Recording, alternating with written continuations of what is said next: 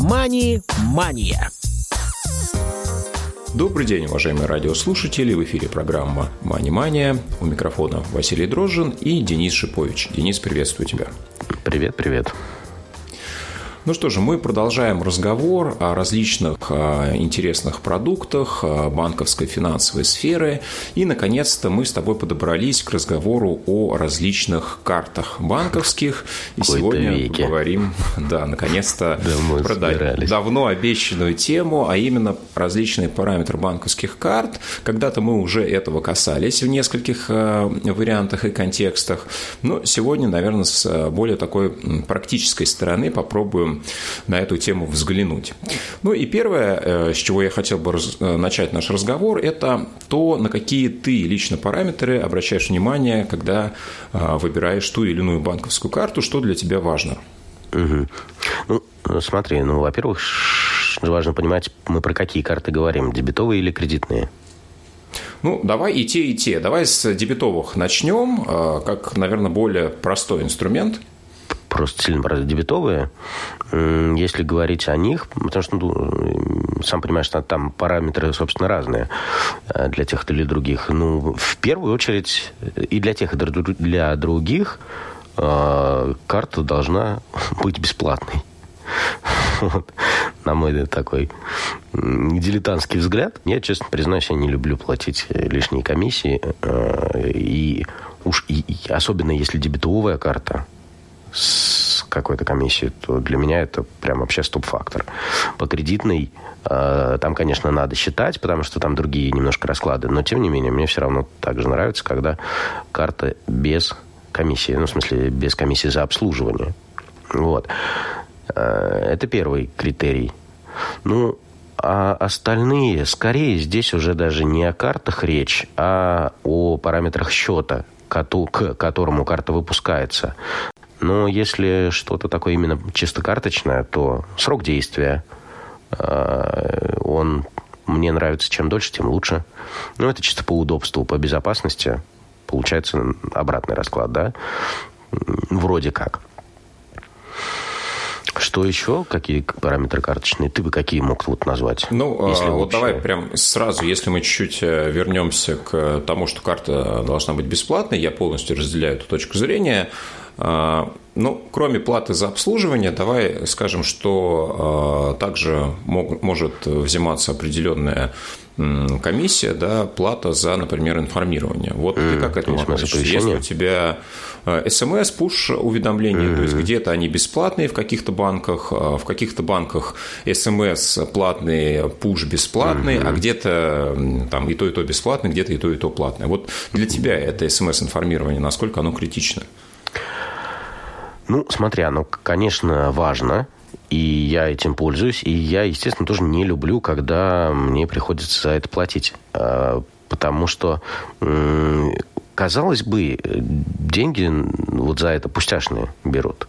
Но если пересчитываешь, да, там на год, то как бы, ну, вроде уже какая-то сумма скапливается. Несколько сотен рублей, так точно. И это, по сути, тот же, та же комиссия, да, еще какая-то. Вот. И э, я предпочитаю, конечно же, пользоваться таким либо бесплатными э, этим бесплатным информированием, либо пакетными приложениями. Часто банки предлагают э, в рамках там, оформи там такой-то пакет, не знаю, премиальную карту или еще что-нибудь такое, и к, в рамках этого пакета смс-информирование бесплатное. Вот. И если вся эта история, в смысле пакет, тоже не предполагает какой-то платы, а какие-то другие условия, например, которые меня устраивают, которые мной соблюдаются, да, ну, какой-то определенный размер средств на счетах или обороты по счетам, а, тогда ок. Мне это нравится. А вот, вот честно, не люблю платить за эти э, за уведомления, за информацию, потому что, ну, привычно уже, наверное, стало, что вообще-то, вообще говоря, э, функция сохранения денег, функция безопасности э, во многом функция банка. Ну, в противном случае, чего бы ради, там деньги хранить. Согласись. Ну, а, ты знаешь, я вот все-таки обычно мы стараемся, ну, не приводить э, конкретные названия угу. организаций по понятным ну, причинам. Нам же я... не платят за рекламу, поэтому мы, мы можем и за, анти, и за антирекламу время. тоже, потому что О, Господи, да, то, то, что сейчас э, я назову, это, конечно, реклама, мягко говоря, никак э, нельзя представить. Угу. Есть такой банк, который входит в список кредитных учреждений системной значимости, а именно Совкомбанк. Угу. Так вот, там услуга информирования, она зависит от того, какое количество раз ты зашел э, за месяц в мобильное приложение. В принципе, там, по-моему, 4 раза необходимо сделать для того, чтобы э, там, э, эти уведомления были бесплатными. То есть, чем больше заходишь, тем, тем бесплатнее? Нет, ну, четыре раза или ты наоборот. зашел, все, они, ага. они бесплатные. Не зашел, зашел три, зашел два или один, или вообще не зашел, ты платишь. Но самое интересное, вот самое интересное в этом всем, что ты не можешь ее отключить, эту услугу. Вот. Да ты что? Вот здесь мне показалось, что это не совсем как бы в рамках а, правового поля. Да это вообще незаконно. Истории. Ну вот э, Совкомбанк, э, я думаю, что мы сейчас не будем углубляться. У меня были просто угу. еще несколько историй, угу. связанных с данной организацией. Но вот просто как пример, да, вообще всегда, если вам какая-то услуга, а, тем более если она платная, не нужна, а, необходимо иметь возможность от нее отказаться. Это, это называется навязанная услуга. А это вот, прямо запрещено и, законом. Ну вот, к сожалению, эта практика есть, и она функционирует угу. на данный момент. Да, можно, можно это условие соблюсти. В принципе, наверное, если вы являетесь клиентом этой организации, ну, наверное, вы в мобильное приложение входите регулярно, но тем не менее, все равно есть вероятность, вот как сейчас у меня, например, есть карта уже по наследству доставшегося Восточного банка, да, который стал, ну, собственно, частью Совкомбанка, да, и те карты, которые были в банке Восточный, соответственно, стали обслуживаться по варианту именно Совкомбанка. Так вот, э, сейчас я это приложение не использую, там какое-то количество месяцев э, весь пакет информирован бесплатный, но потом я откажусь, потому что ну, мне это неудобно следить, записывать, сколько раз зашел в мобильное приложение. А, да, если это не твой основной банк, это, конечно, неудобно. Ну и вообще, э, что касается издержек, да, например, ну, смс-информирование стоит там обычно, ну, там 50, 60, 70 рублей, там редко в районе 100 рублей, рублей, но тем не менее, да, от 50 до 100, грубо говоря, в среднем. А, но представьте, если вы, э, например, карточный маньяк, как я, у которого там два десятка карт, а, если на всех включить э, эту услугу, ну, пусть даже на половине из этих карт она бесплатная, но все равно уже там 700-800 э, рублей каждый месяц отдавать просто за информирование, наверное, ну, уже такая ощутимая история. Поэтому я, э, ну, где информирование бесплатно, естественно, я его активно использую, где оно ну, платное, я его отключаю, потому что ну, для меня не настолько критично. Я всегда могу там посмотреть э, в мобильном приложении, и я не использую карты физически, я их с собой не ношу, так, чтобы они не выбывали из моей видимости. Хорошо. А следующий момент, который, мне кажется, важен, это насколько удобно, во-первых, карту пополнять и с нее осуществлять переводы на карточные счета внутри этого банка, клиентам другого банка, потому что, как мы с тобой э, в прошлый раз да, выяснили, что даже если мы, например, наличные не используем, часто мы можем использовать те же самые переводы. Да, с системой быстрых платежей это во многом стало делать удобнее и выгоднее, но вот э, не все можно покрыть этой системой, не во всех ситуациях ей воспользоваться. Как ты а, относишься именно к удобству пополнения, снятия с карты, насколько для тебя это критично? Да, само собой, я смотрю на эти параметры, и ну тут тоже опять-таки э, отдельная тема про карты, отдельная тема про счета.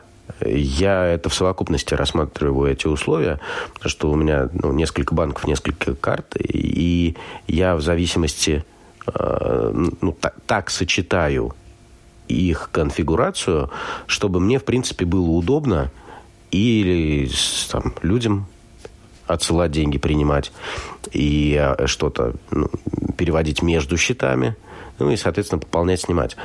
Вот. Э, и я часто, кстати говоря, пользуюсь переводами не э, с карты на карту, а со счета на счет. В этом смысле, ну, опять-таки, да, не для рекламы. Вот Тинькова Олега банк, вот, он э, в этом смысле мне крайне удобен для как раз платежей. Вот я зачастую почти все делаю оттуда.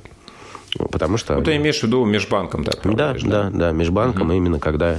Ну, а естественно, э, учитывая, что э, Сбер он э, большую экосистему держит, и там, подавляющее большинство сограждан имеет там счета и карты, то, в принципе, для каких-то там транзакций небольших э, зачастую этого хватает, потому что ну, перевести какую-то сумму друг другу в рамках э, банка получается бесплатно, быстро и удобно.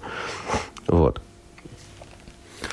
Ну, а, ты знаешь, здесь вот я, а, я тоже использую в каких-то ситуациях а, межбанковские платежи, да, но опять же, платежи, например, не обязательно физическому лицу, а по реквизитам, да, через.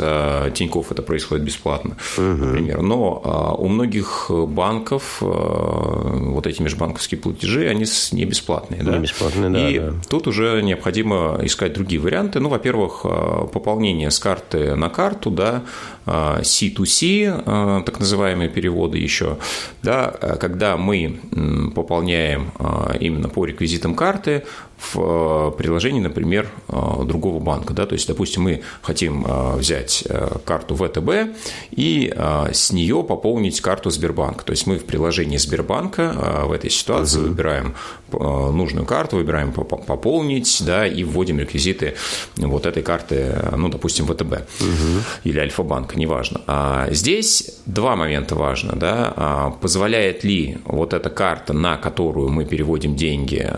С которой мы запрашиваем, я бы сказал. Нет, нет, именно вот в данном случае позволяет ли карта Сбербанка да, осуществлять ну, да, так называемую операцию стягивания. Сбербанка да, запрашиваем.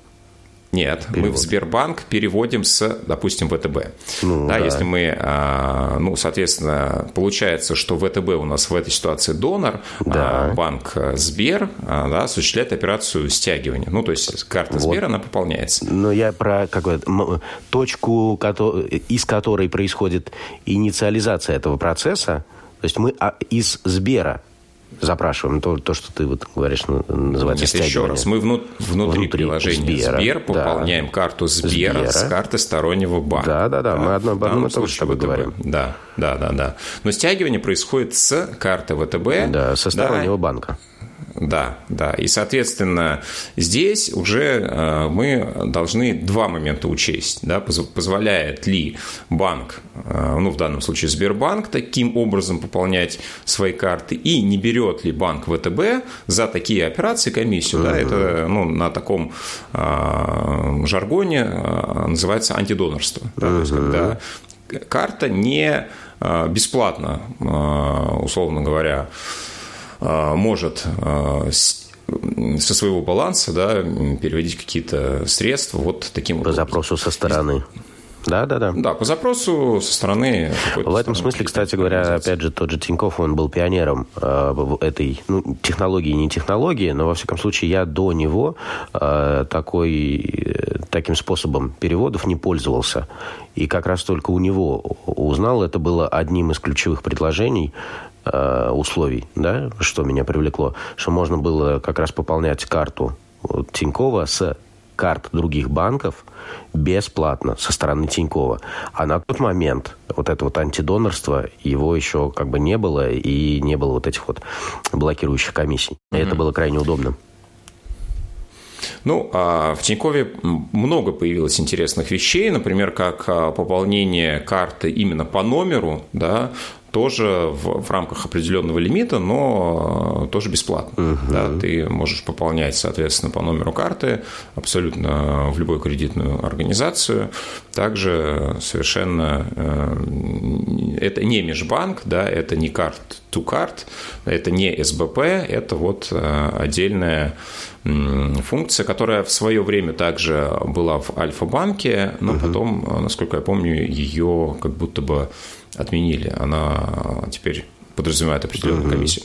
Ну, в любом случае, да, что важно понимать, а, ну, кстати, про систему быстрых платежей мы в одном из выпусков также подробно говорили, в том числе с а, сотрудниками а, Банка России, которые участвовали в ее запуске. Для тех, кто не слышал этот выпуск, напомню, что все банки, подключившиеся к этой системе, обязаны да, по своим карточным продуктам осуществлять бесплатные переводы в любые банки а, в размере до 100 тысяч рублей в месяц. Но зачастую у а, некоторых банков, в том числе а, мы с тобой часто упоминаем сегодня Тиньков, но не только у него, угу.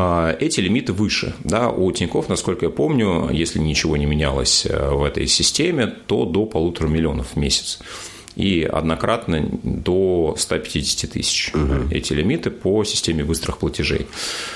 Ну вот, э, мне кажется, что когда мы говорим как раз об удобстве пополнения любых э, карточных продуктов, э, всегда нужно помнить именно про лимиты да, потому что здесь есть как раз риск э, нарваться на эту комиссию, да, потому что нельзя безлимитно пользоваться ни одним из способов, которые мы э, уже обозначили, да, и система быстрых платежей имеет э, границы в любом банке, да, и с там C2C, да, карт-to-карт тоже лимитирован в, в обеих кредитных организациях, да, и тут необходимо помнить, особенно если вы оперируете достаточно достаточно крупными суммами, а, потому что не всегда при переводе вы понимаете, почему он не проходит.